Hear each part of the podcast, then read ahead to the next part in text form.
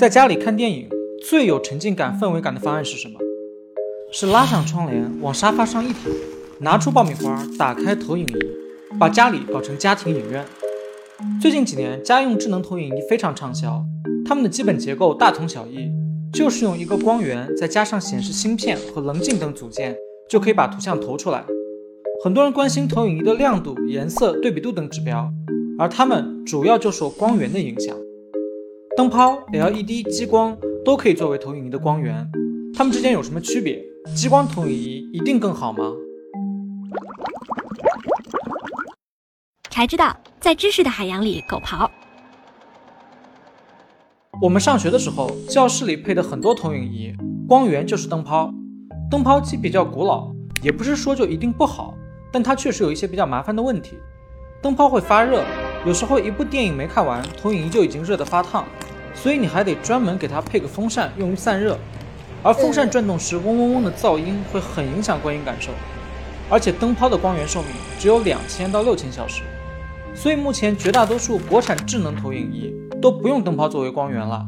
它们下到几百块，上到几千块，基本用的都是 LED 光源，喏，就是长这样的 LED 阵列。我们知道，所有的颜色都可以由红、绿、蓝三原色混合而成。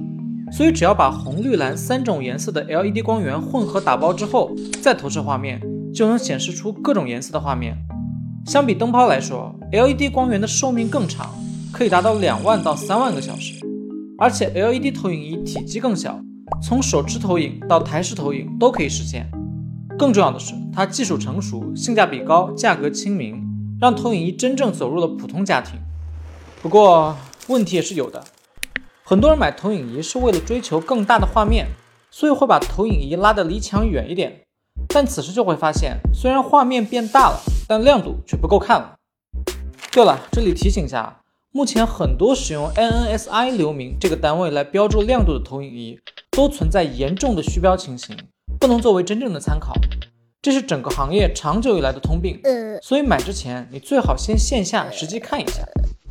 另外，许多 LED 投影仪也不会在商品页中宣传色域或者色准，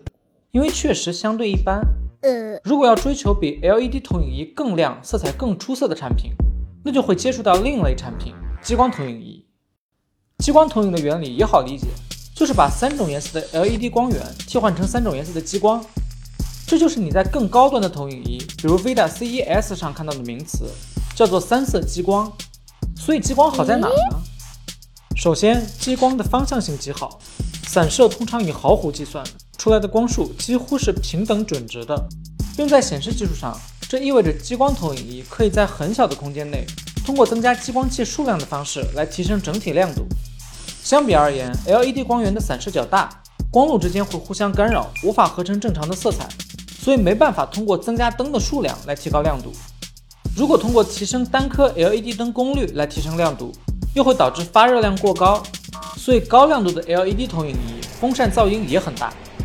也顺便一说，VIDA CES 的标称亮度参数平平无奇，跟很多其他产品比没有什么优势。但它是国家广播电视产品质量检验中心的官方检测数据，没有虚标。除了更亮以外，激光还是人类能制造出的最纯、单色性最好的光，这意味着它能合成出最准、最全的色彩。刚才说过，所有的色彩都可以由红、绿、蓝三原色混合而成，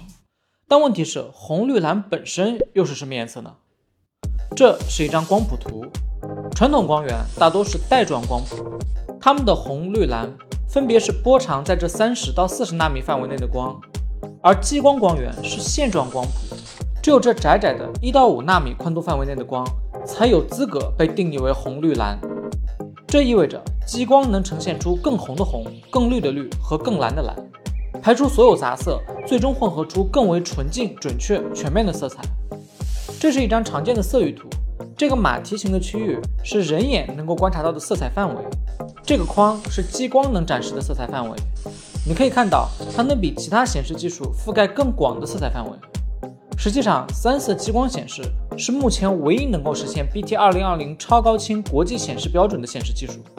我们手上的这款海信 VIDAA CES 能覆盖百分之一百五十二的 DCI P3 色域，而目前市场上的 OLED 电视色域覆盖范围一般在百分之百 DCI-P3 左右。当然，投影仪跟电视毕竟是针对不同使用场景的显示设备，不能直接比较观感。但这至少意味着在原理层面，三色激光在色彩表现上是有优势的。从技术层面来看，以海信 VIDA CES 为代表的三色激光技术，确实是下一代投影仪的发展方向。那么回到一开头的问题，激光投影仪就一定更好吗？其实吧，也未必，因为激光投影仪不等于三色激光投影仪。如果你现在直接在电商网站上搜索激光投影仪的话，那买到的很可能并不是我们刚才说的三色激光投影仪，而是另一类单色激光投影仪。所谓单色激光投影，是指它只用一道蓝色激光作为光源，至于红绿两种色光是通过激发投影仪内部不停旋转的荧光色轮再加工出来的。不得不说，这种工程思路非常巧妙，但它的缺点也很明显，因为用的是单一的蓝色激光。所以单色激光投影仪在色域覆盖方面比三色投影仪逊色不少。从这张单色激光的光谱图中可以看到，单色激光激发出的红光和绿光都很宽，也就是不纯。在一些实际测试中，单色激光投影仪的色域覆盖能力不到百分之六十 BT 二零二零，不光比不上三色激光，时长还比不上比较好的 LED 投影仪。对了，除了单色激光投影仪以外，现在还有一种单色激光加 LED 的混光投影仪。它是在 LED 光源的基础之上，又加入了红色激光，形成混光，作为投影仪的光源。这样做当然也是看上了激光的好处，它主要是利用了激光光效高的特点，提升了整体的画面亮度，效果也不错。但因为只有一种颜色的激光加入，所以在色域覆盖方面还是跟三色激光设备有差距。从技术上来看，激光确实是相当理想的投影技术，很多电影院已经率先普及。这两年，你也可以明显的感受到，在海信等先行者的带领下，如今只要想把投影仪效果做好的厂商，都开始在自家的产品上卷起了激光技术。Vida、坚果、爱普生、当贝、吉米、风靡等厂商都推出了家用智能激光投影，其中就有三色激光产品，让你在家也能享受到接近电影院的观影体验。当然，任何一项技术都不是完美无缺的，三色激光也一样。由于光的干涉效应，三色激光存在类似于磨砂的散斑 bug，在纯色背景下会更明显一些。这是所有三色激光产品必须面对的问题，就看各家厂商的优化技术了。Vida CES 在这方面也做了抑制，确实做不到完全无感，但在观感上已经很微弱自然了。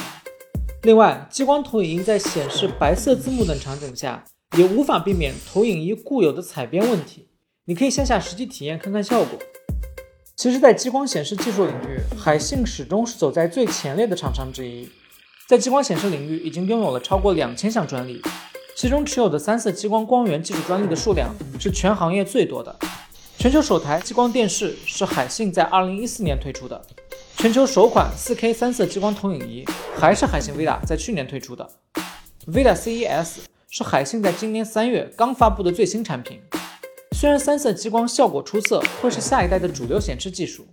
但目前用上三色激光技术的投影仪仍然屈指可数。这除了技术门槛以外，另一个原因应该还是成本。在去年，徕卡跟海信合作推出了一款激光电视，用的就是海信的三色激光技术，但你看这个价格，就确实还是稍微高了那么一点点。好在海信已经先行一步，把三色激光产品的价格给家人们打下来了一些。我们希望他们还能继续努力，毕竟钱包的压力一小，看电影一定能更沉浸。